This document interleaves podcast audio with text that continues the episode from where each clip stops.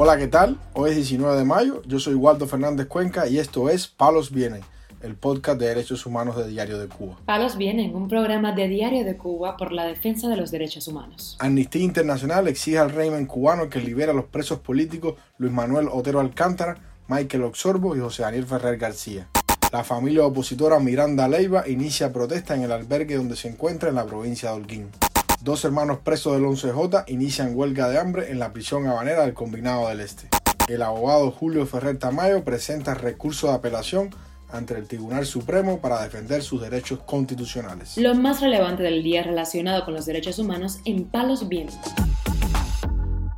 Comenzamos informando que Amnistía Internacional exigió al gobernante Miguel Díaz Canel liberar de inmediato a tres presos políticos, el rapero Michael Castillo, más conocido como Michael Oxorbo, al artista Luis Manuel Otero Alcántara y al líder de la Unión Patriótica de Cuba, José Daniel Ferrer García.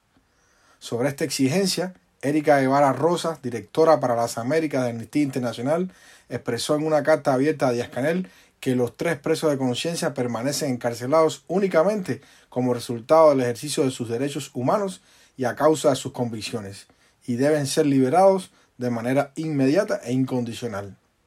Esta organización envió la misiva al gobernante cubano al cumplirse este 18 de mayo dos años del arresto de Michael Castillo por ejercer su derecho de libertad de expresión y crítica al régimen, y por el que fue condenado a nueve años de cárcel.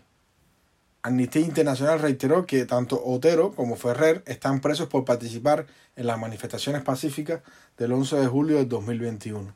Ese mismo año, esta ONG denominó a estos tres cubanos como presos de conciencia, un término que describe a personas encarceladas por sus creencias, por su raza, religión, idioma u orientación sexual, siempre que no haya practicado la violencia.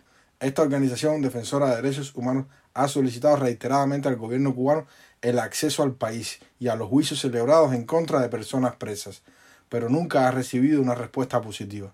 Ante esta negativa, Amnistía Internacional le ha señalado al Estado cubano que debe garantizar el acceso público a estos juicios.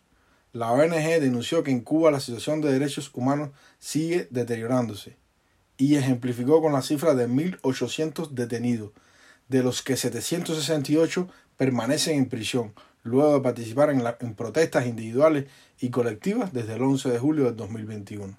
Por otro lado, informamos que los opositores cubanos Fidel Batista Leiva y sus hermanas las mellizas Ana Iris y Ada Iris Miranda Leiva iniciaron una protesta en el albergue estatal del grupo empresarial Ascuba, ubicado en la provincia de Holguín, donde viven desde hace dos años por falta de un hogar propio. Esta familia opositora holguinera vive hacinada en este albergue estatal y es víctima de hostigamiento y represión por parte del régimen. Ana Iris, Ada Iris, Fidel Manuel comparten el reducido espacio con Taimí Rodríguez Miranda y Alain Michel Rodríguez Miranda, hijos menores de edad de Ada Iris, y con Maidolis Leiva Portelles, la madre de los tres activistas de derechos humanos.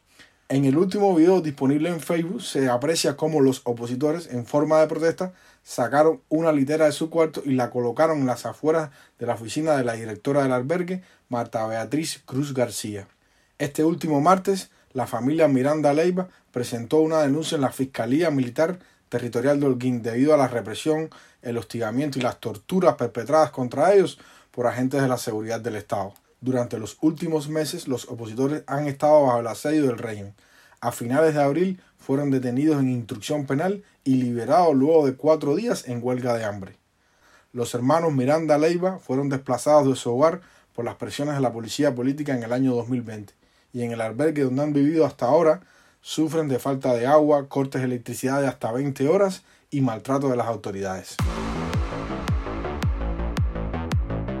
Palos viene. También damos a conocer que los hermanos Harold Michel y Jimmy Jack Mena Nubiola, prisioneros políticos del 11J, iniciaron una huelga de hambre en la cárcel habanera del Combinado del Este. Según denunciaron a Cubanet vía telefónica dos prisioneros políticos que cumplen sentencia en esa misma prisión. Ambos jóvenes, conocidos en el Combinado del Este como los Jimaguas, participaron en la protesta de la Guinera el 12 de julio del 2021 en el reparto donde residen y que pertenece al municipio de Arroyo Naranjo. Una de las fuentes que dio la noticia expresó que los hermanos Mena Nubiola iniciaron la huelga desde el martes 16 de mayo en reclamo de su inmediata liberación, pues insisten en que no tienen por qué estar presos por ejercer sus derechos. En junio del 2022, Harold Michel protagonizó otra protesta similar, por lo cual fue castigado violentamente por militares del centro penitenciario y además fue confinado en régimen de aislamiento. En esta ocasión se le ha unido su hermano, Jimmy Jack Mena Nubiola. Harold Michel Mena Nubiola, de 29 años de edad y con una petición fiscal de 20 años de privación de libertad, fue condenado finalmente a 15 años. El juicio contra él y otros manifestantes de la Guinera tuvo lugar en enero del 2022 en el Tribunal Municipal Popular de 10 de octubre. Por su parte, Jimmy Jack Mena Nubiola, de 30 años de edad, fue apresado en octubre del 2021. Después de pasar varios meses encarcelado, recibió una petición fiscal de 12 años de privación de libertad por el supuesto delito de sedición. Fue juzgado con otros manifestantes en el propio tribunal el 16 de diciembre de 2022. Para finalizar, informamos que el abogado independiente Julio Ferrer Tamayo presentó este jueves un recurso de apelación ante la Sala Especial del Tribunal Supremo Popular, en la que exige la total restitución de sus derechos constitucionales y la posibilidad de acceder a un tribunal independiente e imparcial. El jurista comentó a Palos Vienen que con este recurso pretendo agotar todas las vías legales posibles para descaracterizar al sistema judicial cubano y que quede demostrado una vez más su total desapego a las propias leyes que ellos mismos establecen. Este jurista explicó que el Tribunal Supremo respondió luego de mucha insistencia, pero dice en su respuesta no tener competencia para ventilar un asunto de una instancia inferior y no aclara a qué sala o tribunal debo acudir y de esa manera me deja en total estado de indefensión. En el recurso de apelación, este abogado señala todas las violaciones a la ley en que han incurrido los jueces del Tribunal Supremo para rechazar su petición de que le sea restablecido el derecho a poder salir libremente del país. En este recurso, Ferrer Tamayo pide además la recusación del juez Carlos Manuel Díaz Tenreiro, quien en pleitos legales anteriores siempre ha fallado en contra del abogado independiente. En ocasiones anteriores, Díaz Tenreiro se ha visto obligado a abstenerse de formar parte del jurado que ventila las demandas presentadas por el jurista independiente, acción que esta vez este juez no realizó. Justo es decir que la pasada semana Ferrer Tamayo envió una carta a Miguel Díaz Canel en la que le solicitó que combinara a las autoridades judiciales a que se pronuncien sobre las peticiones hechas por este jurista para que le sea revocada la prohibición de salida del país. A principios de 2020, Ferrer Tamayo presentó la primera demanda ante la recién creada Sala de Amparo de Derechos Constitucionales del Tribunal Provincial de La Habana, en la que exigía se le retirara la prohibición de salir libremente del país, medida impuesta en el 2019 por su labor de asesoría legal a la sociedad civil. Luego, el abogado hizo igual petición ante esta misma sala, pero del Tribunal Supremo Popular.